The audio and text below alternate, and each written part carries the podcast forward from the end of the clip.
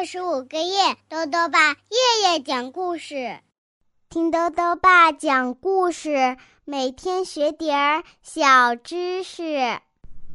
亲爱的各位小围兜，又到了豆豆爸讲故事的时间了。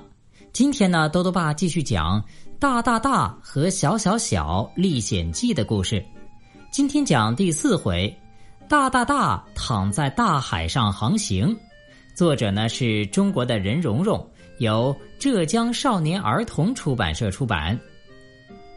昨天呢，我们说到了大大大的船啊，被一只大老鼠咬了一个洞，水漏进船舱，眼看啊船就要沉了。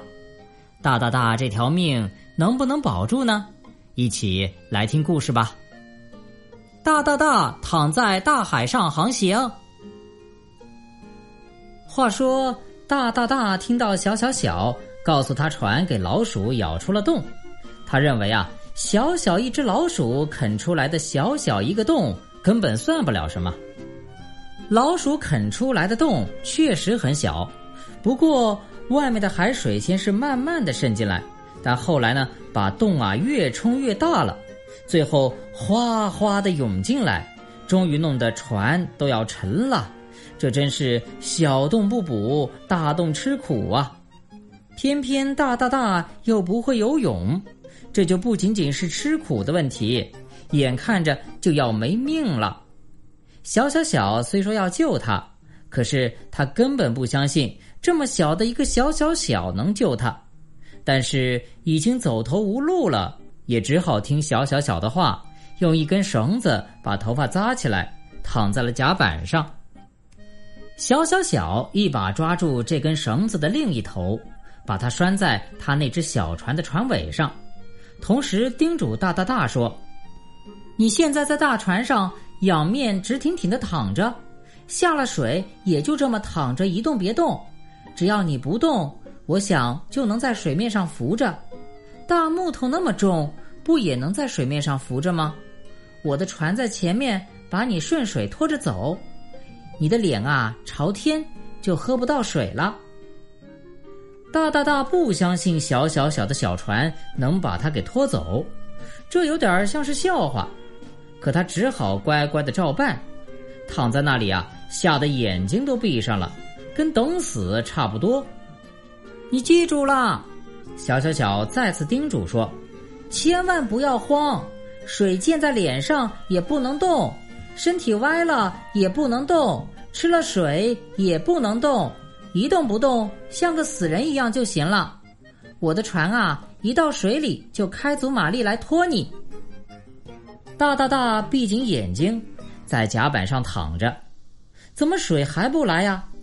啊，这船沉下去也要有点功夫的。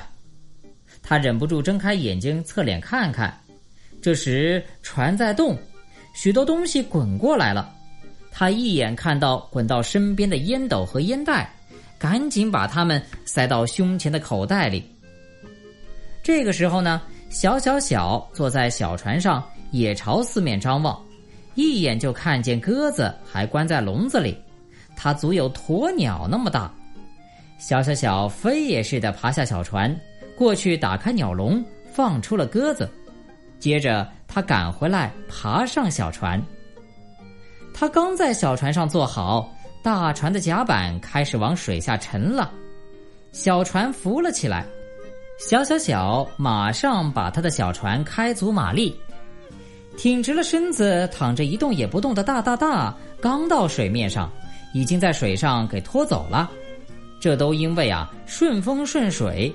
再借着点小船拖力的缘故，大大大闭上眼睛，就那么直挺挺的让小小小的小船给拖着走，居然浮在水上像仰泳似的。时间长了，他也摸到点水性，偶尔动动手脚，浮得越来越平稳，越轻松，倒也十分舒服。他觉得越来越舒服了，甚至觉得十分得意。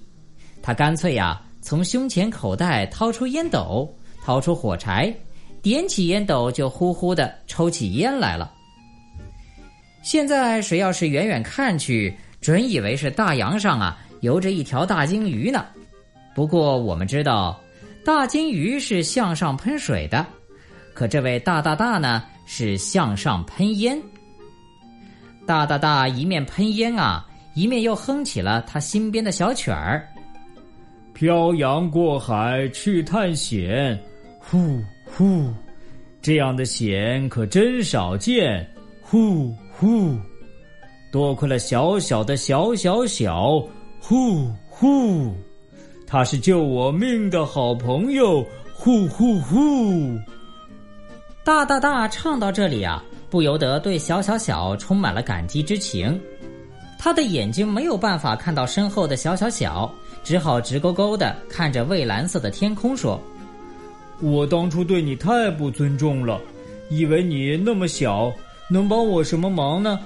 没想到你能帮我这么大的忙，我绝不该因为你小就看不起你。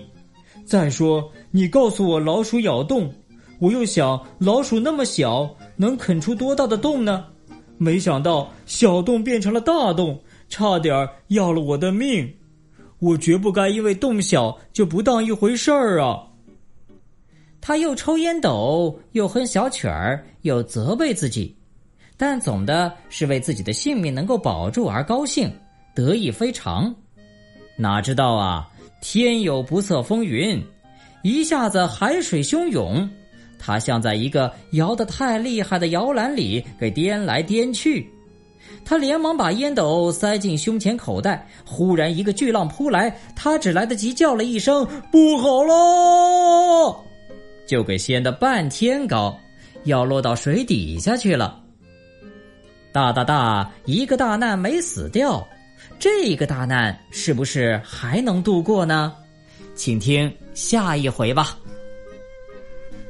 好了，小围兜，大大大躺在大海上航行这个故事啊，到这里呢就讲完了。欢迎继续收听明天的《大大大和小小小历险记》的故事。下面呢又到了我们的小知识环节。今天啊，多多爸要讲的问题是：为什么伤口碰到咸的东西会特别的疼呢？多多爸告诉你啊，皮肤破了就会形成伤口，这个时候啊。敏感的痛觉神经纤维就会在伤口的地方暴露出来，各种各样的刺激都会影响到它，引起疼痛。而咸的东西里面呢含有盐分，盐分浓度比较高的时候啊，就能直接刺激痛觉神经纤维。所以呢，当盐接触伤口的时候，暴露在外的神经末梢受到刺激之后啊，就会感到格外的疼痛。最后呢，又到了猜谜时间了。今天的谜面是这样的：身体肥，头儿大，脸儿方长，宽嘴巴，名字叫马，却没毛，常在水中度生涯。打一动物。再说一遍：身体肥，头儿大，脸儿长方，宽嘴巴，名字叫马，却没毛，常在水中度生涯。打一动物。你猜到了吗？如果想要告诉兜兜爸，就到微信里来留言吧。